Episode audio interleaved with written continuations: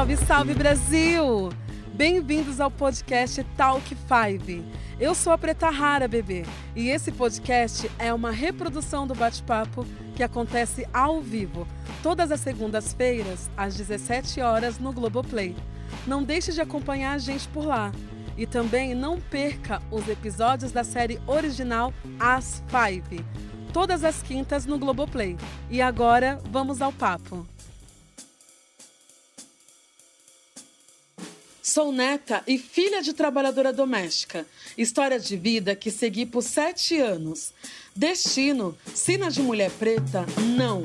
Porque do quarto da empregada fui para a sala de aula. E de aluna me transformei em professora de história. História nova é o que gosto de contar. Na poesia, no rap, em livro, na vida, aqui. Muito prazer, sou Preta Rara. Salve, salve Brasil! Bem-vindas, bem-vindos e bem-vindes. Que alegria estar com vocês aqui hoje ao vivo no Globoplay. E não é só hoje não, hein? A partir de agora, toda segunda-feira a gente vai se encontrar neste nosso cantinho para rever os melhores momentos do episódio das Five, exibidos na quinta-feira. E para colocar alguns assuntos importantes em dia. Brasil, sabe com quem? Com elas, as Five. Porque está no ar o Talk Five.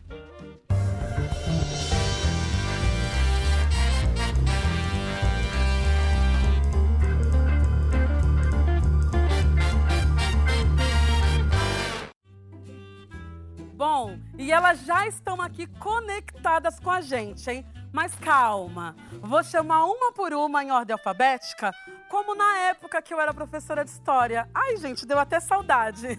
Mas bora lá, vamos começar por ela. A primeira de todas, letra A. A D. Filha de professor universitário e de dentista, ela nasceu na capital de São Paulo há 26 anos e traz na pele e no seu jeito de ser uma mistura especial, afroasiática. Os palcos do teatro fazem parte de sua vida desde os 12 anos e as câmeras de TV a acompanham de perto desde que ela deu vida a Tina. É ela, Ana Ricari. Ana, seja bem-vinda! Oi! Tudo bem, Preta? Tudo bem, pessoal? Boa tarde! Tô muito feliz! Yes, que demais! Aguenta aí que a gente já vai conversar, hein? Bora lá! E olha só quem tá chegando, ó! Já estou até ouvindo o som do piano. Ela estreou nos palcos como bailarina clássica e depois contemporânea na Universidade Federal do Paraná. Da dança foi para o teatro aos 12 anos e não parou mais. Há sete anos, em sua estreia na TV, já brilhou como protagonista de uma série escrita por Karl Hamburger, sua primeira parceria com o criador das Five. Com vocês, Daphne Bozaski. Daphne, seja bem-vinda! Mãe do Caetano Obrigada, maravilhosa. Preta! Oi, Ana! Gente, que delícia! Oi, amiga. Vamos que vamos! Aguenta aí um pouquinho também, que a gente já conversa. E vamos seguir com a nossa chamada, né? Gente, ela canta, dança, sapateia. O que mais que ela faz? O balé também marcou a trajetória desta moça, nascida em São Paulo e radicada em Porto Alegre desde os dois anos. Sua carreira começou na dança, uma paixão que se transformou em vocação e a levou aos palcos do teatro musical. Os cursos na Broadway fariam Keila, sua personagem As Five, vibrar e sonhar cada vez mais alto. É ela, Gabriela Medvedovsky. Gabi, maravilhosa! Seja muito bem-vinda. Oi, Pretinha, tudo bem? Oi, meninas. Tô muito feliz de estar aqui Oi, hoje. amiga. Eita, a gente Oi, vai conversar Gabi. muito, hein? Tem muita coisa. Segura um pouquinho aí.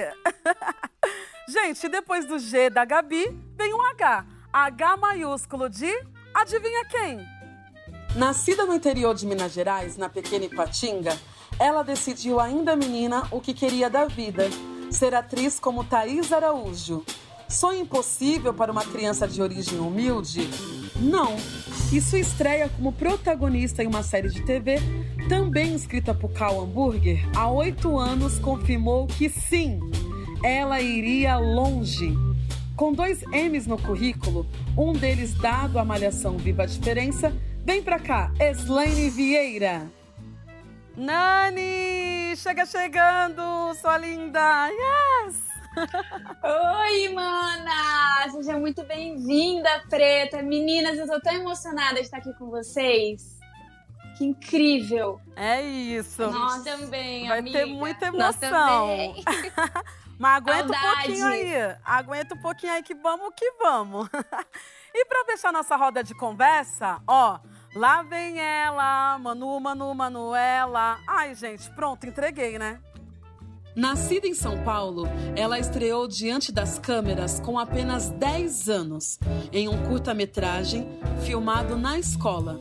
Há sete anos, já era protagonista de uma série na TV e pouco depois já contracenava no cinema com atores que sempre admirou.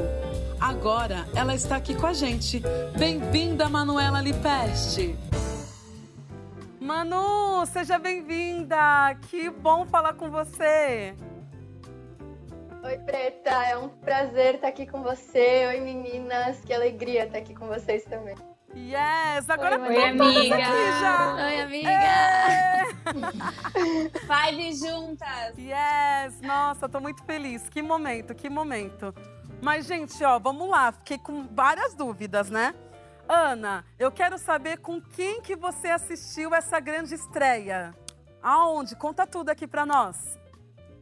Olha, eu, assim, se eu pudesse, eu teria assistido com as meninas, né? Com certeza a gente teria assistido juntinhas. Mas como a gente tá cada uma na sua casa, em isolamento, eu assisti em casa. Eu assisti com meu namorado e com um amigo meu que me ligava de 5 em 5 minutos pra poder comentar cada cena. Tava que nem o pessoal no Twitter. Também fui assistindo, acompanhando o retorno do público no Twitter. Foi muito bom. Nossa, que demais. E você, Daphne, assistiu aonde? Com quem? Como? Eu tava em casa também. E naquela ansiedade de vai sair que horas? Vai sair meia-noite, mas vai sair às 5 da tarde, a gente não sabia. O Fabrício, que é o nosso diretor, ficava assim: não, peraí, eles vão liberar. Não, não sei. Tá na votação. E a gente ansiosíssima, sem saber o que, que ia acontecer. O Gustavo, meu marido, dormiu, porque a gente estava exaustos, não estávamos preparados para ficar acordados até meia-noite. Assisti sozinha, preta, dá pra acreditar? Nossa, olha, eu fiquei assim também, hein? E eu acompanhei esse processo aí. Tinha o Fábio falando, ah, vai ser agora. Não, vai ser assim, vai ser minha... Olha, eu sou ansiosa, gente. Fiquei mega ansiosa. Coitado Bom. do tio Fábio, né? Porque a gente bombou o tio Bombou. Fábio de mensagem. E o bom é que a gente trocou muito no WhatsApp depois disso, né? A gente ficou falando, gente, vocês estão vendo? Então a gente, nós cinco interagimos muito Sim. depois de ter assistido. Então praticamente parecia que a gente estava juntas, né, meninas? Total. Então foi, Foi. isso, Foi. Gabi. Total. Foi isso, Gabi. Vocês trocaram muitas mensagens. Foi, foi, foi praticamente como se todos estivessem juntos, porque a gente deu o play ao mesmo tempo. Quando, quando o Fabrício falou, galera, liberou, foi todo mundo pro Globoplay, demos o play, e aí, aí, aí eram as trocas, tipo, gente, vocês viram? Essa cena foi assim, essa cena foi assado, e aí a gente foi trocando. E pra dormir, depois? Preta, Impossível, quase. Ninguém dormia. Gente, A gente ficou até a madrugada se falando. Nossa, ó. Aí e eu fiquei- despertou, né? Sim, e olha só, eu, eu soube de uma informação, porque, gente, eu sou ansiosa de verdade, vocês não têm noção. Eu soube de uma informação, Nani, que é verdade que vocês não assistiram antes o episódio. Vocês assistiram com a gente, estão todo mundo juntos. Como isso, Nani? Fala aí pra mim. Pois é, o pessoal acha que a gente tem acesso a essas informações. A gente tentou convencer o Fabrício a nos mostrar, mas o Globoplay falou: não, vai ser tudo surpresa, ao vivo, junto com a galera. E isso foi gostoso, por um lado, assim, a gente tava muito ansiosas, todas juntas, assim, com o público no Twitter, igual a Ana falou, a Gabizinha. Então deu aquele quesinho de frio na barriga. Sim, e Manu, e esse tal de frio da barriga que a Nani acabou de falar? Deu aquele frio na barriga, aquele desesperozinho, assim, com a série que ia começar? Como que foi isso, Manu? Deu, Preta, deu. É, eu já tenho uma tendência a ficar super agitada nesses momentos de estreia. E com as Five não foi diferente. Nossa, eu tava assim, numa expectativa enorme, porque como as meninas falaram, a gente não tinha assistido antes, então a gente estava naquela expectativa e naquela curiosidade sem fim de saber, meu Deus, como é que vai ser esse primeiro episódio. E aí a gente pôde assistir, dar aquela. Nossa, que bom poder assistir, né? Deu aquela. É... Desanuviada, né? E agora Sim. a gente fica na expectativa dos próximos, isso. né? Isso. É isso, né? Toda semana vai ser isso, gata. Já vão se acostumando aí, porque eu também tô acostumada já. Toda semana vai ser assim. então, gente, é então lá vamos nós. Chegou a hora da gente rever juntas e juntos, com estes fãs maravilhosos, os melhores momentos dessa estreia linda. A novela Malhação Viva a Diferença começou com um parto, o parto da Keila, no metrô de São Paulo. Já a série As Five começou bem diferente, com um velório.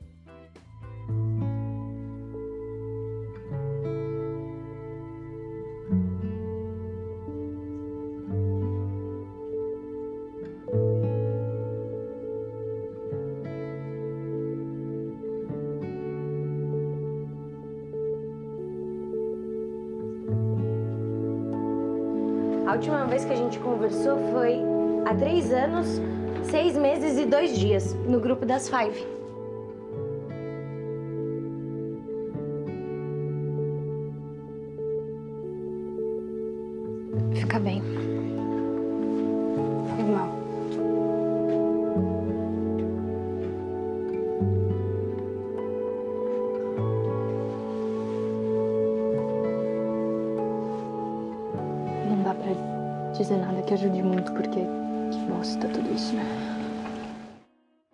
Ai, gente, que linda essa cena. Nossa, Eu amo essa cena. muito linda. Ana, Muito. me Arrepia, fala, né? né? Arrepia. Ana, me fala, o que, que você sentiu quando você recebeu o roteiro desse primeiro episódio? Olha, eu fiquei muito chocada, porque eu não esperava. Eu confesso que eu não esperava essa trajetória aí pra Tina. O Cal surpreendeu bastante a gente quando a gente ficou sabendo que ia começar assim. E, e eu fiquei muito impactada com o peso da cena que ele colocou ali na Tina, porque ela tá muito emocionada, muito emotiva, porque é uma pessoa muito próxima, né? É, ela tá com uma mistura de sentimentos, então é um pouco de tristeza, mas ao mesmo tempo um pouco de alívio, né? Todo mundo sabe que a Tina tinha um problema ali com a mãe. E ao mesmo tempo, ela sempre foi muito chorona na novela, né? Eu tinha muita cena de choro. E uma das primeiras coisas que o Cal me falou é que ele não queria que eu chorasse. Eu fiquei desesperada, assim, quando eu fiquei sabendo disso. Gente. Porque era, eu via uma cena muito emocionante, né? E como que você fez para se concentrar, então, já que você não podia chorar nessa cena que pedia um choro, né? como que você fez para se concentrar? Foi, foi uma batalha, assim, porque é, além da, da, da situação do enterro, né? É o reencontro das Five. E é muito emocionante reencontrar com elas, né? Ainda mais sendo as meninas que estavam ali comigo, a gente trocando aqueles olhares, assim. Pô, é muito emocionante. Acho que tava todo mundo, assim, no set, movido, assim, com essa emoção. E aí, o que rolou foi que, às vezes, vinha a lágrima. E aí, o tio Fábio, nosso diretor, né, o Fabrício, ele falava: Não, peraí, vamos lá, Ana. Segura aqui, concentra, segura a lágrima, ou chora, e depois a gente continua, né? Então, acho que era meio nesse pique, assim. Às vezes eu chorava antes de gravar a cena e entrava em cena é, já concentrando pra cena, já me emocionava e aí entrava em cena sem chorar. E as meninas me ajudaram, né, meninas? Às vezes a gente trocava uns olhares meio de palhaçada, assim, descontrair um pouco, né? Pra já dar aquela quebra. né? Ser, né? Uau, E, gente. e a maquiagem lá limpar a- um- o rímel da Ana que tava borradinho, né, Ana? Sempre. Uau, esse é o trabalho, né? O trabalho pesado das atrizes, bebê. Bom, a Benê também sofreu um baque forte na estreia, né? Gente, eu tomei até um susto. Eu não esperava. E vocês? A gente vai ter que terminar Terminar o quê? o namoro. Por quê? porque eu sou gay. Porque eu tô afim de um cara, porque eu quero ficar com ele. Porque faz tempo isso já.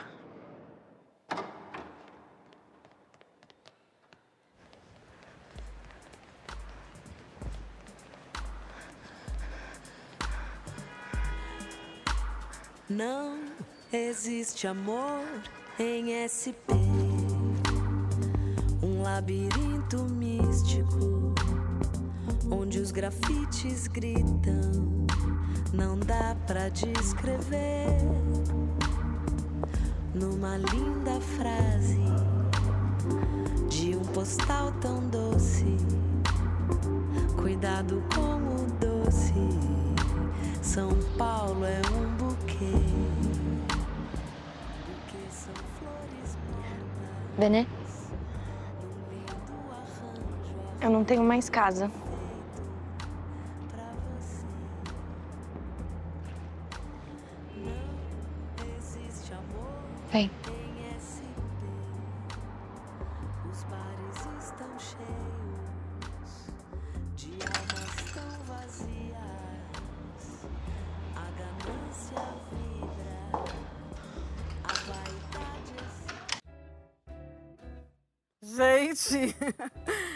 Baque essa cena, né?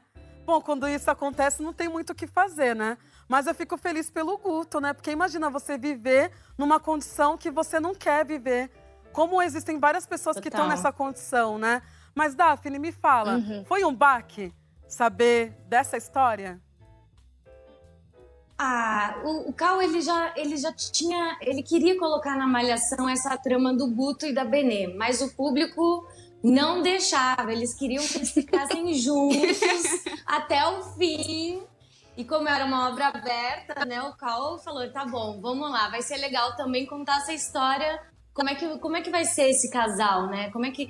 E eles ficaram seis anos juntos, né? Tanta coisa eles trocaram, aprenderam. Acho que o Guto foi importantíssimo na vida da Benê, é uma pessoa que, ele- que ela vai levar para sempre, né? Por mais que ela se separe dele, é um grande amigo, com certeza, e vai ser. Mas eu acho legal também poder trazer essa abertura para uma nova relação, né? A Benê se vê numa nova relação, com novas experiências, né? A vida é assim, né, gente? Às vezes te dá uns baques e você aprende com isso, né? Acho que a gente já passou por isso, né, meninas? Muitas vezes, né? Total, total. E Gabi, olha, me falaram aqui que a senhora é a presidenta da Chorona. Já vou até me, me- me inscrever É aí nesse mesmo. clube. É verdade isso? Aí também para emendar se é verdade, se a senhora é a presidenta da Chorona e se você já sofreu por amor. Quem nunca, né, gente? Quem nunca, né, Preta? Cara, parada é o seguinte: eu sou uma pessoa que tem um pouco de dificuldade de mascarar as minhas emoções, sejam elas quais forem. E é uma dificuldade que eu gosto, assim, eu gosto de viver dessa maneira. E eu tenho um amigo, compositor, músico maravilhoso chamado Matheus VK, que tem uma música que, inclusive, ela não, nunca foi lançada e Matheus cantou ela pra mim uma vez. E eu decorei essa frase pro resto de minha vida, que é o seguinte: Choro, não sou represa para conter a natureza que há em mim. Uau! E essa frase fala muito sobre mim, porque é, eu transbordo e aí sai. Uau! Nossa, gostei demais dessa Então é um frase, pouco gente. assim. Babado. E ela é canceriana, né, ele- gente? Sempre importante lembrar. Esse câncer com É câncer importante com lembrar câncer. que ela é a nossa canceriane do grupo com ascendente em peixes, né, amiga? Eita, gente. É uma conjunção astrológica um tanto que- Tá complexa. tudo alinhado, né. Gabi? Tá tudo alinhado pra chegar em ti, Tudo né? assim. Chegar nesse... E Nani, Escrito nas estrelas. e Nani, me fala aí. Eu. Nani, me fala aí, como lidar com o fim de um relacionamento? Passa a receita pra nós, que eu Eu- acho que eu tô precisando. Gente, que responsabilidade. Eu acho. eu acho que eu não sou a melhor para dar conselho amoroso, assim. Mas o fim de uma relação também é o começo de um novo tempo, né? É um pouco de você se revisitar. Então, assim, dica da ex. Chora se cuidando, comprando plantinha, pintando sua unha, se sentindo bonita e despertando pra você mesmo. Assim, acho que o alto amor é uma descoberta que depois que eu comecei a entrar nessa viagem, gente, eu não quero mais parar. Nossa, você arrasou nessa dica, é isso mesmo. Maravilhosa. E Manu, fala pra gente Maravilhoso. aqui, como saber que o relacionamento tá chegando ao fim, sabe? Quando tá meio que os dois ali é, é, jogando, ou as duas empurrando com a barriga, assim, Uhum. como saber isso? Que, tipo, já deu, é o fim. Uhum. Fala aí que eu vou anotar também Quando essa. tá- Essa, essa é boa, essa é boa. Essa é boa. É boa. É, assim, eu acho que não tem receita de bolo, mas eu sinto que cada uma de nós sente que já deu. A gente sabe, a gente tem uma intuição que nos diz. Agora, é, é só a gente entender como que a gente respeita isso, né? Porque a gente vai empurrando pela barriga, empurrando pela barriga. Quando a gente vê, a gente tá no meio de um de uma rua sem saída e já era pra gente ter virado a esquina, mas a gente insiste. Então, eu acho que a gente sempre sabe quando já deu. A gente só tem que respeitar esse momento e ter coragem de ir em frente, seguir nessa nova jornada, nessa descoberta e confiar em nós mesmos. Assim, a gente é muito poderosa, a gente é muito potente. Então, a gente tem Garota, que é confiar. sincera, né? É isso E às mesmo. vezes- sincero também, ser sincero com, com o outro e ser sincero com você, com o que você tá sentindo. Porque sem essa sinceridade, sem diálogo, não existe relação, né? Total, é isso. Gostei E da às dica. vezes existe uma e às vezes existe uma pressão de um todo, né? Todo mundo Sim. acha, ai, vocês combinam tanto, tem que continuar para sempre. E as pessoas não sabem como que é no dia a dia as diferenças. E aí trazendo de novo um pouco do Guto e da Benê, que bom que eles vão poder ter outras experiências, né? Depois de terem vivido tantas experiências juntos, né? Às vezes a vida precisa disso e, e para que empurrar com a barriga, né, Manu? É isso. É. Gostei, gente. É isso. E a Keila? E a Keila, gente? Tonico virou um meninão e a nossa mãe solo tá aí na luta pra pagar as contas e cuidar do filho sozinha. Tudo ao mesmo tempo agora. E num país onde o desemprego, a gente já sabe, né? Está batendo recorde entre os jovens. Gente, eu vim ver um Tonico, não tô encontrando ele. Olha só, Keila, eu não posso cuidar do teu filho no velório da minha mãe, tá? Bem, quem é que traz menino de 5 anos no velório? Sete anos, é. Meu filho, seu afilhado, ele tem sete anos. Você quer saber? Acho que realmente foi muito vacilo trazer o Tonico pra ver as madrinhas que não lembram nem da idade do garoto. Desculpa, Keila, se eu comprei um presente pro meu afilhado. Dois números menor. Mas vamos logo, porque senão a gente vai se atrasar. Vamos? Vamos que já tá mais que na hora. Obrigada, viu, Ellen? Tchau, Tonico. Foi do jogo. Tudo bem aí, filho? Não consigo passar essa fase. Daqui.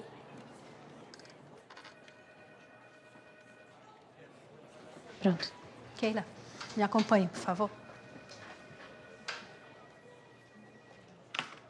Já vem. Tô demitida? A empresa não pode arcar com uma funcionária que não consegue conciliar a vida pessoal com a vida profissional. Ai, Brasil. Nossa, olha só, essa cena, eu lembrei de tantas amigas, caras. Porque assim, eu, na época da adolescência, né, com 15, 16 anos, eu tive diversas amigas que engravidaram, né? Só que a gente tinha um combinado. Por quê? Porque os caras, eles sempre saíam fora, né? É assim que a gente fala, desse jeito. Os caras saíam fora e as meninas ficavam sozinhas. Então a gente tinha um combinado tipo de um rodízio. Então, uma ficava com o filho de todas para que, as- elas, que elas pudessem ir ao shopping, se divertir, ir pra balada e tudo mais, né? Porque eram várias mulheres, meninas, garotas, mães solteiras. Mães solteiras não, né? Eu falei de propósito, né? Porque a gente tem que corrigir, não é mais mãe solteira, é mãe solo. Porque é uma condição ali que a mulher está naquele momento. Mas Exatamente. né? Mas, Gabi, você recebe muitas mensagens de meninas que passaram pelas mesmas coisas que a Keila passa? Olha, eu recebo e eu recebo não é de hoje. Desde a época da Malhação, apesar de que na época da Malhação o- a figura paterna do Tunico era presente, e não apenas um, mas dois pais, né?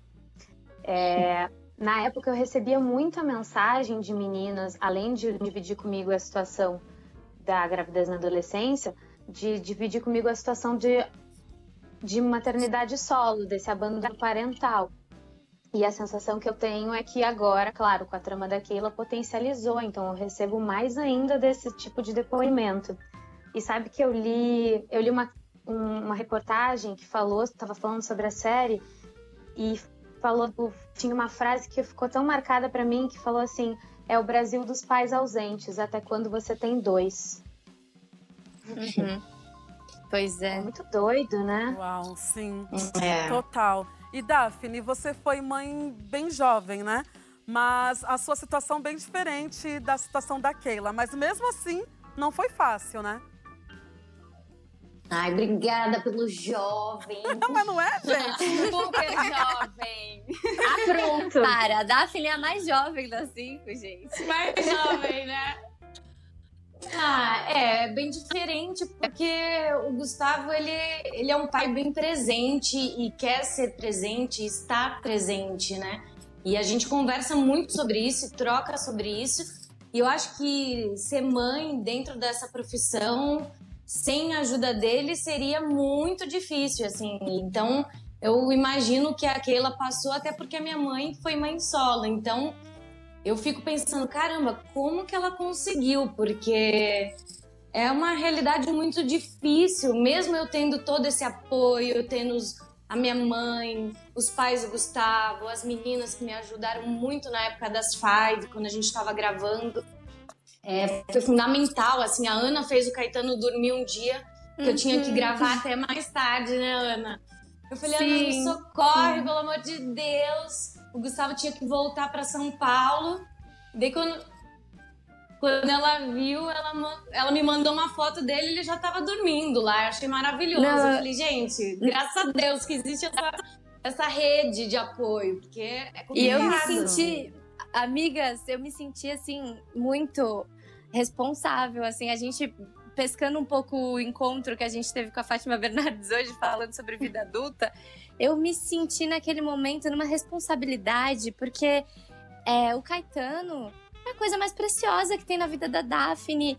E, e ela é, confiou em mim pra eu cuidar dele naquele momento. Acho que eu nunca te falei isso, amiga. Eu vou falar, vai no ao vivo mesmo. Para que eu vou chorar. É, para.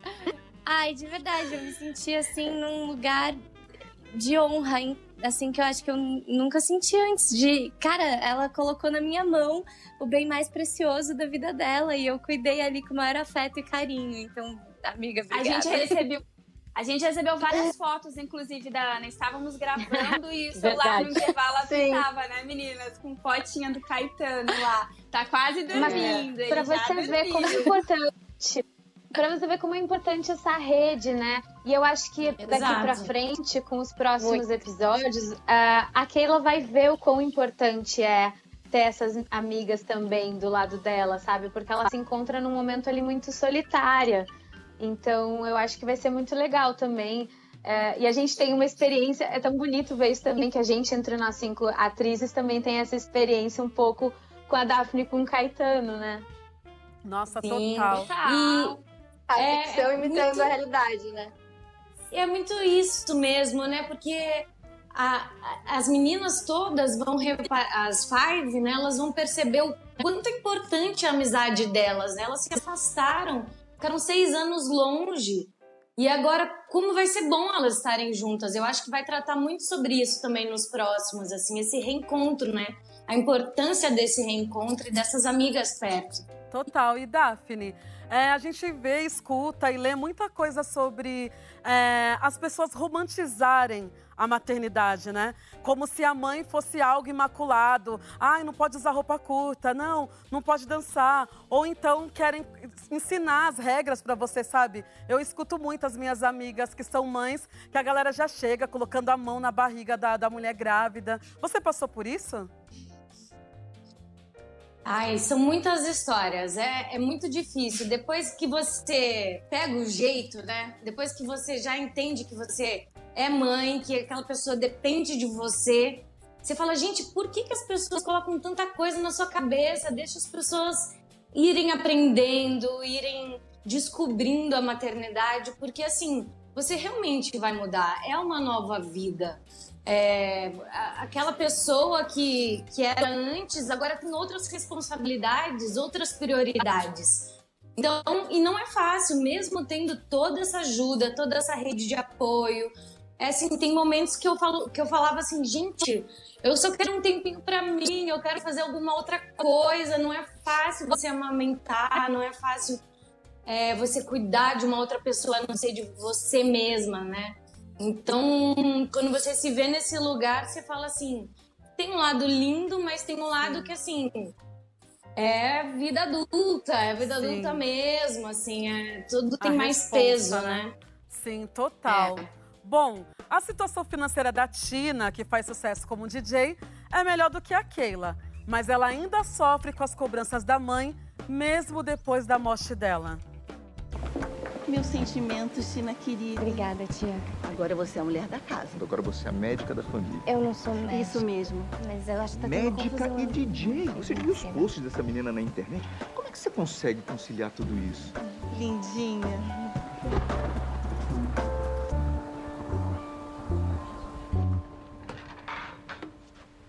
Será que eu posso matar uma pessoa que tá morta no próprio funeral dela?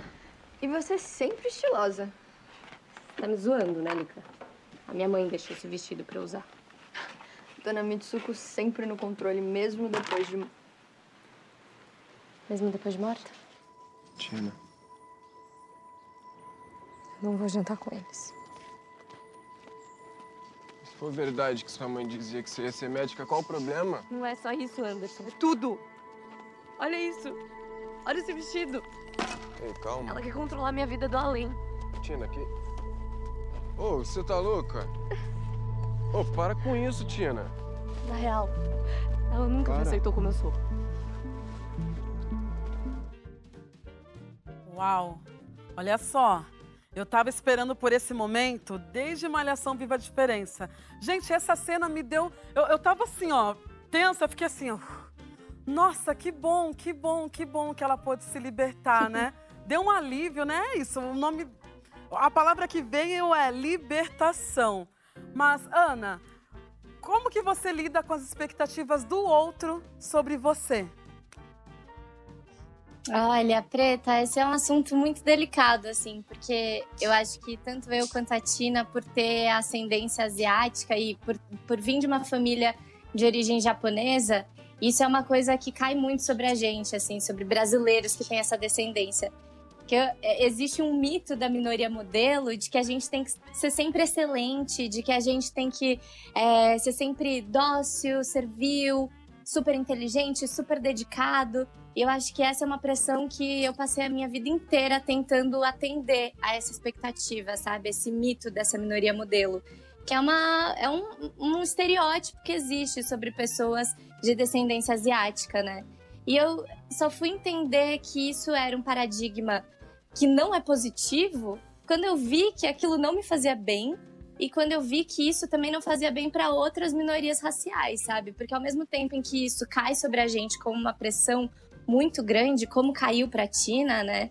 É, isso também cai, por exemplo, já ouvi políticos muito famosos por aí, se vocês pesquisarem, vocês vão encontrar esse vídeo de um político muito conhecido falando que, ah, mas vocês nunca viram um japonês pedindo esmola, né?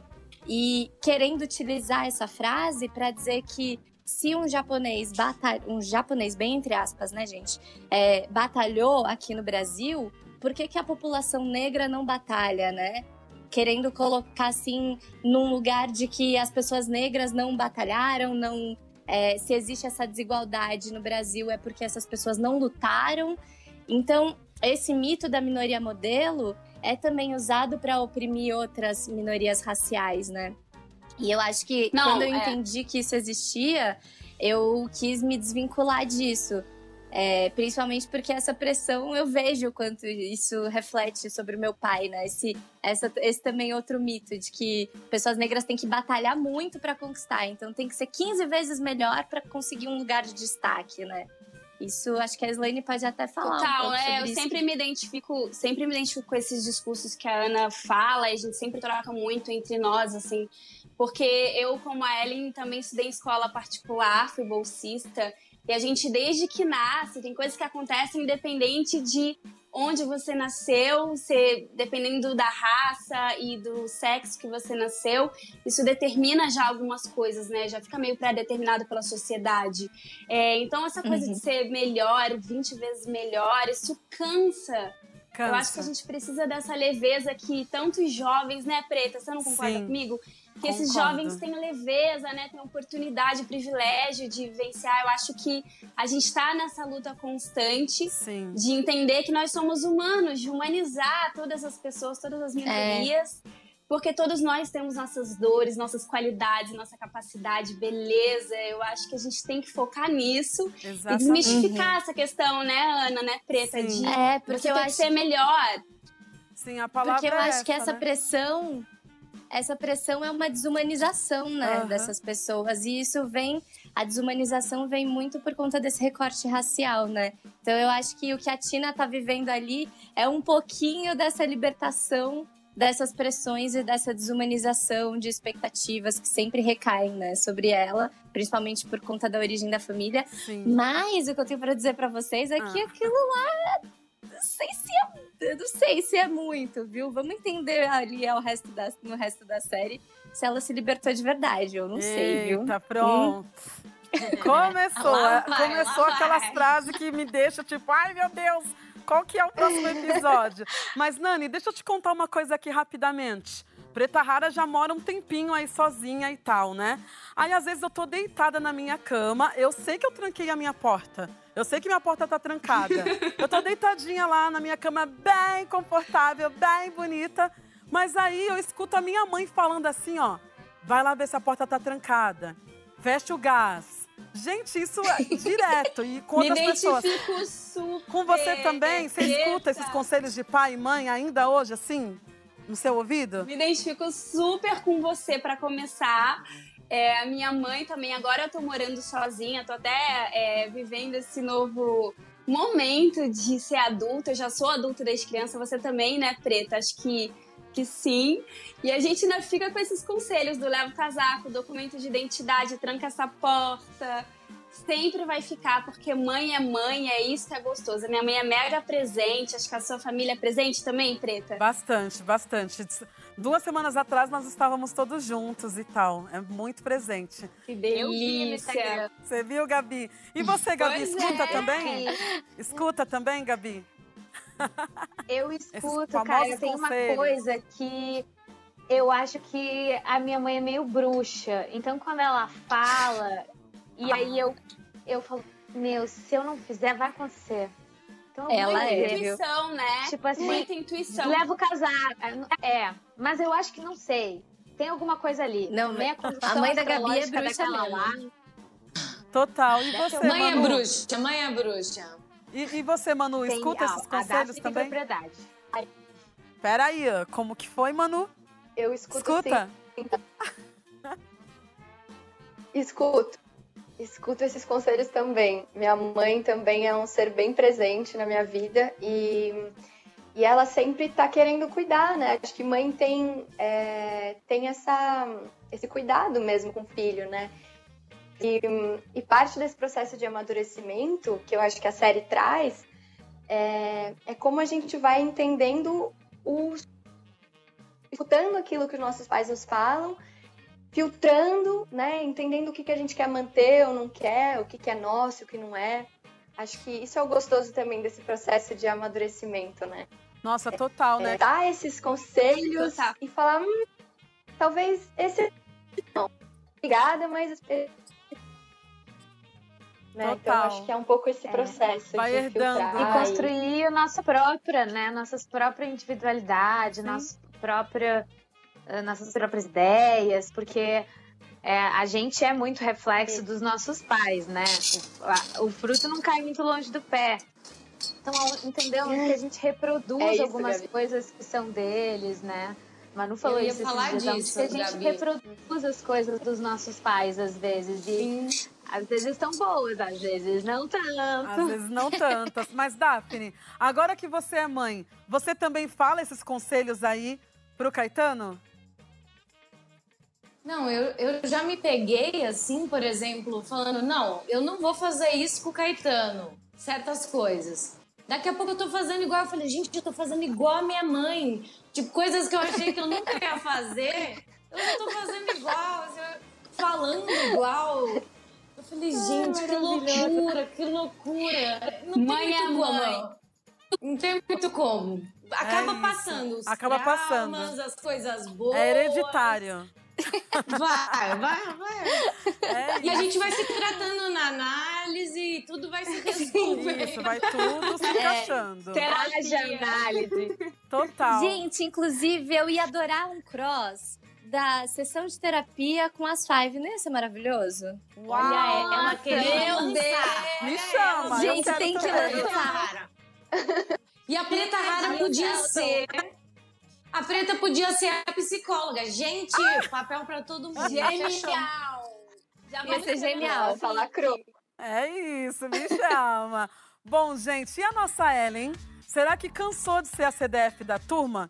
Cansou nada, tá mandando ver nos Estados Unidos.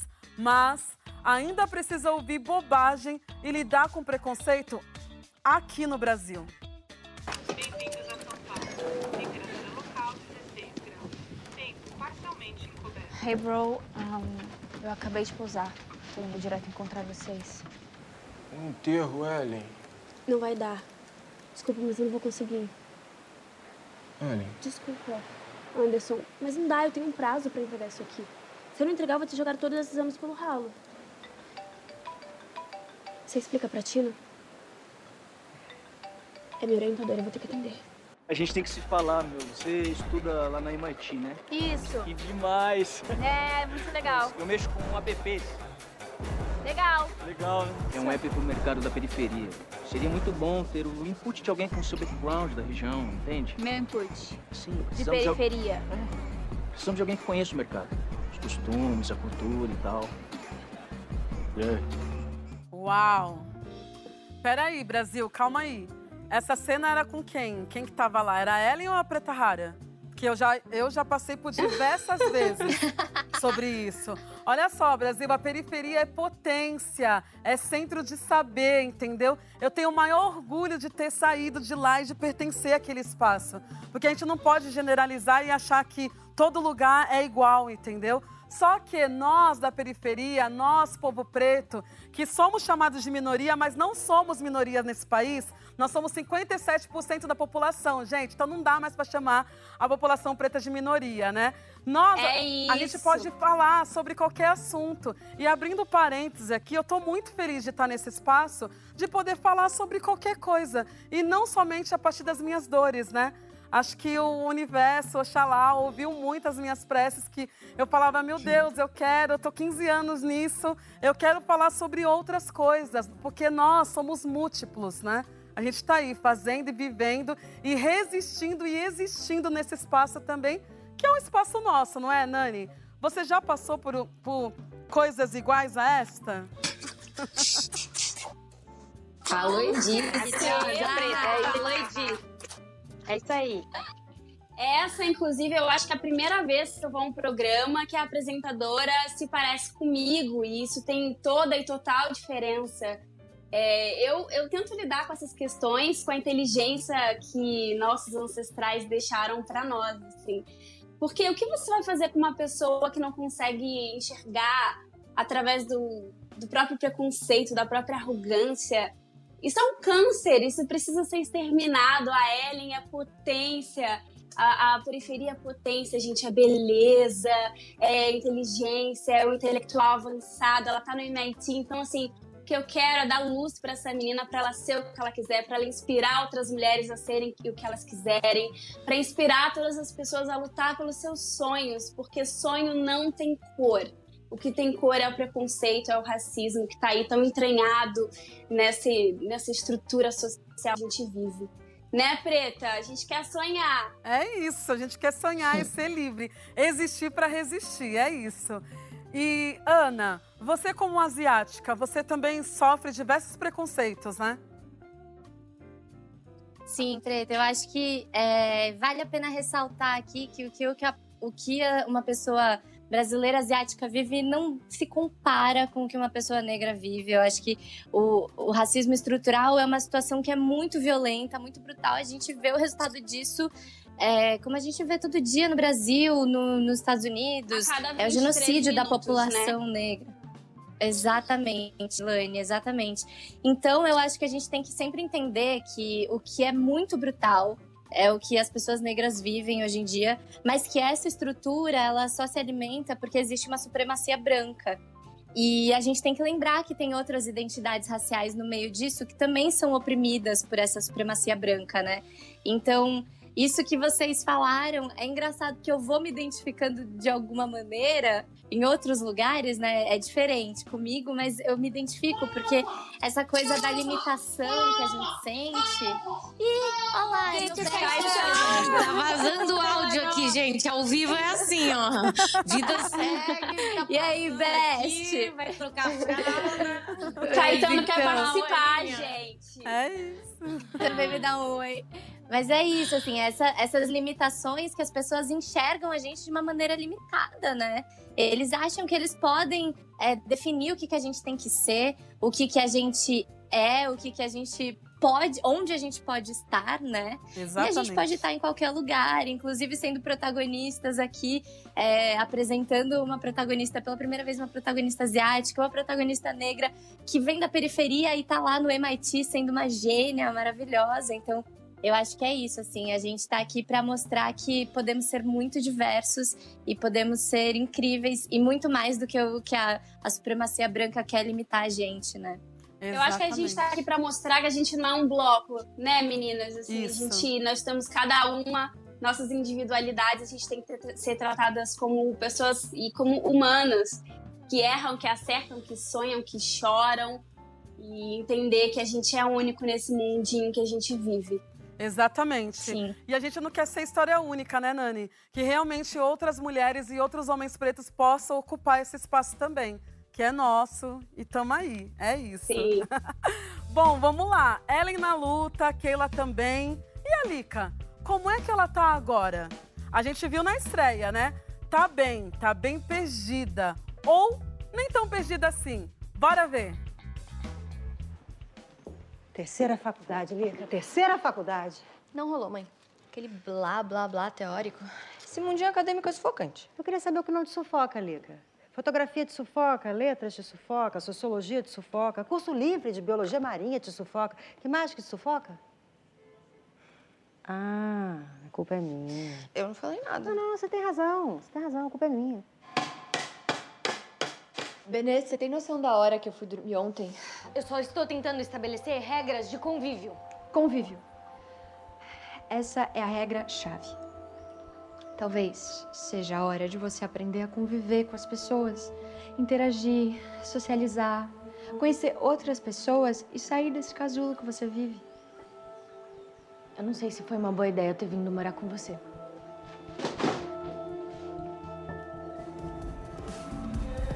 Benê, eu sei como é difícil pra você mudar de casa. Eu tava sendo vacilona. Sim, estava. Quê? Sim, estava. Ah. Eu prometo que eu vou diminuir a frequência de estranhos em casa e deixar a porta sempre trancada. E faço um achados e perdidos para as lingeries esquecidas. Olha o que eu fiz. Você que fez? Opa, encanadora profissional. Eu sei que vai ser foda pra gente morar junto, mas eu acho que a gente tem que tentar. Porque eu aprendo muito com você. Ai, gente.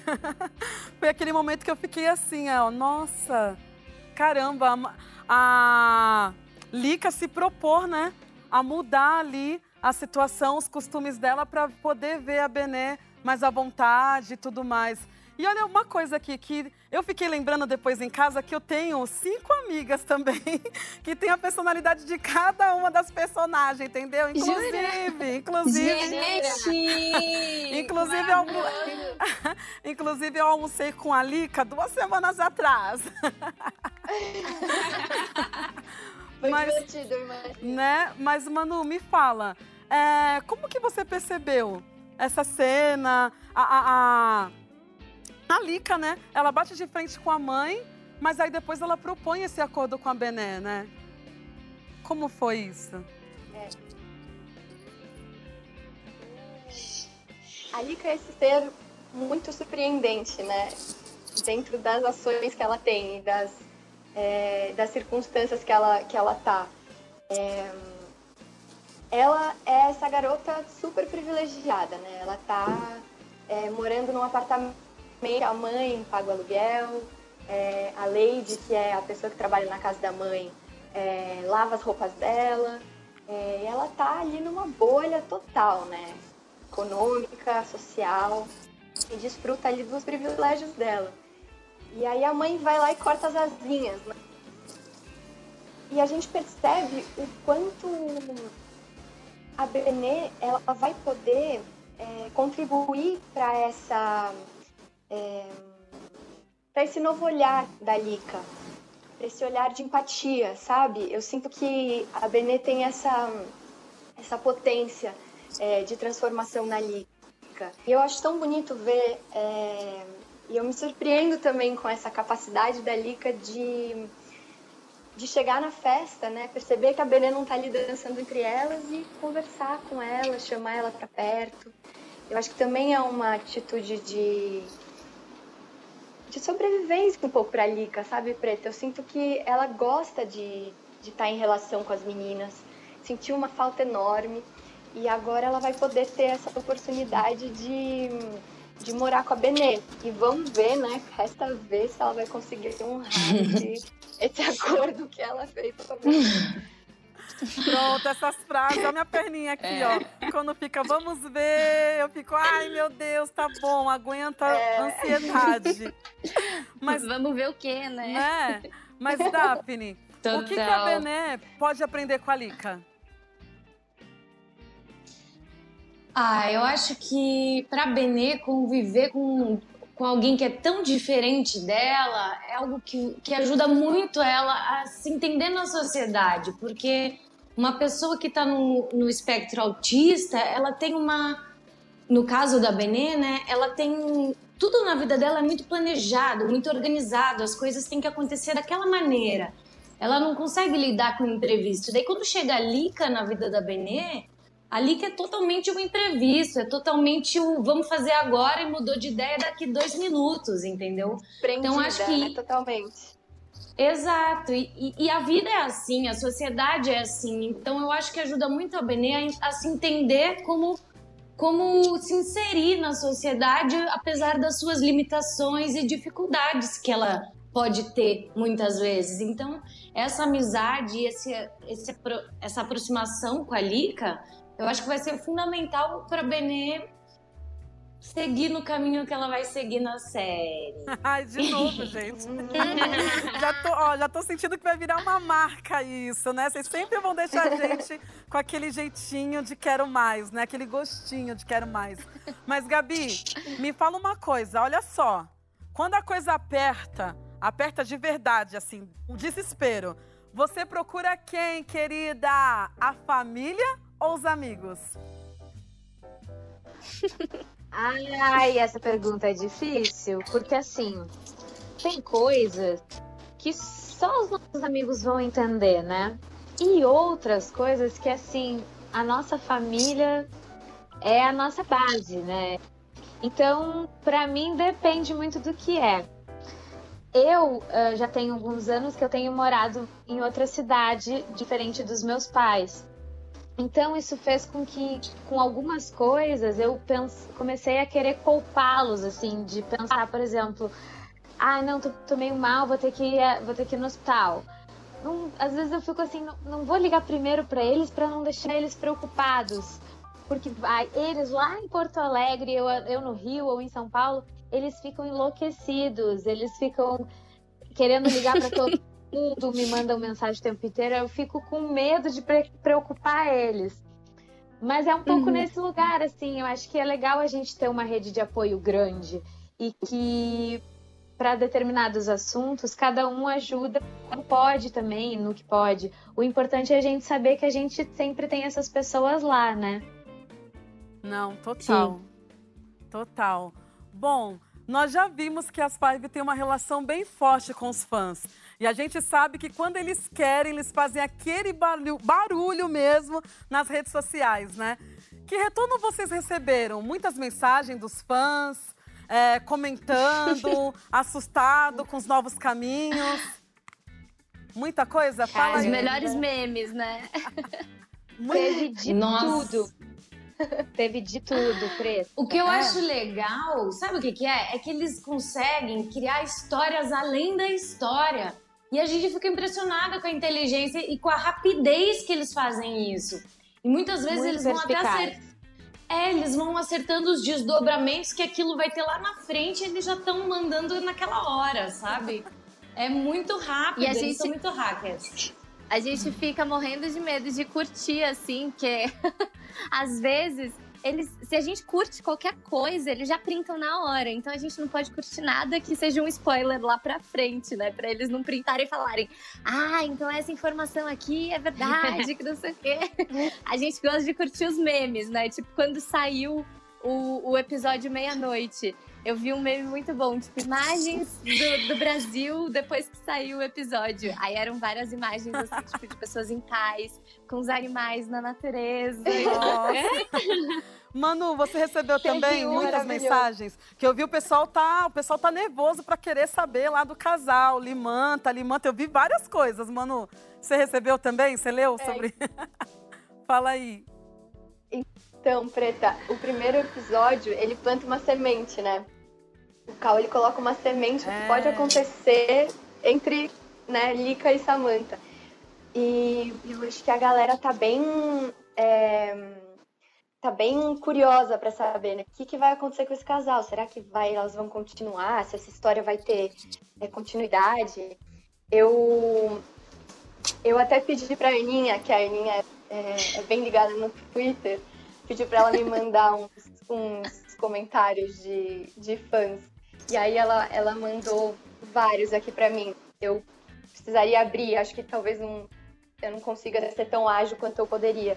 Mas tiveram vários comentários de fãs é, querendo limanta e, e eu espero que eles gostem bastante do que eles assistam aí, que foi feito com bastante cuidado Eu e amei.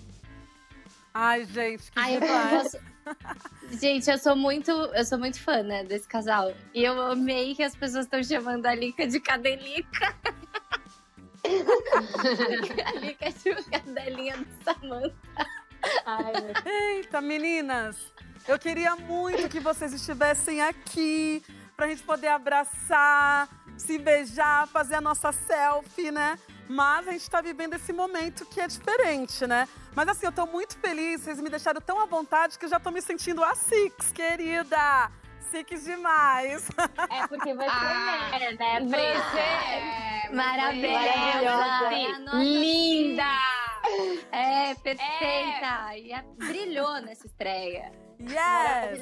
Mas Mas é olhar isso, no né? telefone, Ah. Pretinha, depois você tem que olhar no seu telefone porque você já tá no grupo agora. Preta. Ih, aí sim, bebê! Mas é isso, né, gente? Mas o que a gente tem que fazer agora, pelo bem de todas e todos, é isso. Manter distância. E vocês já sabem, na próxima quinta tem episódio novo da nossa série aqui no Globoplay.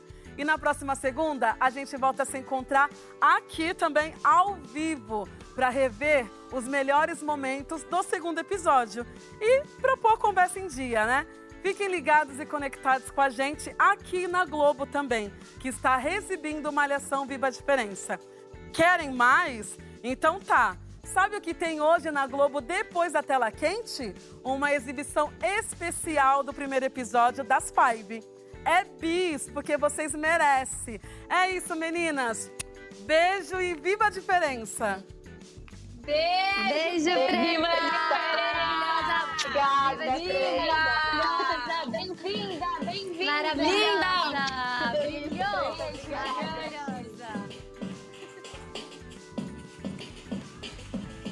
Mulheres guerreiras de persistência, que não se assusta nem se abala com qualquer problema. Benetica, Te- Kelly e Lica, encantaram o Brasil com sua história de vida na fase adulta. Estão tendo que aprender. Não é mais fácil proibido que compreender. Toda segunda aqui no Globoplay falaremos sobre a Five com vocês. Tchau, meninas! Muito obrigada! Beijo, maravilhosa! Yes! Salve, salve, Brasil!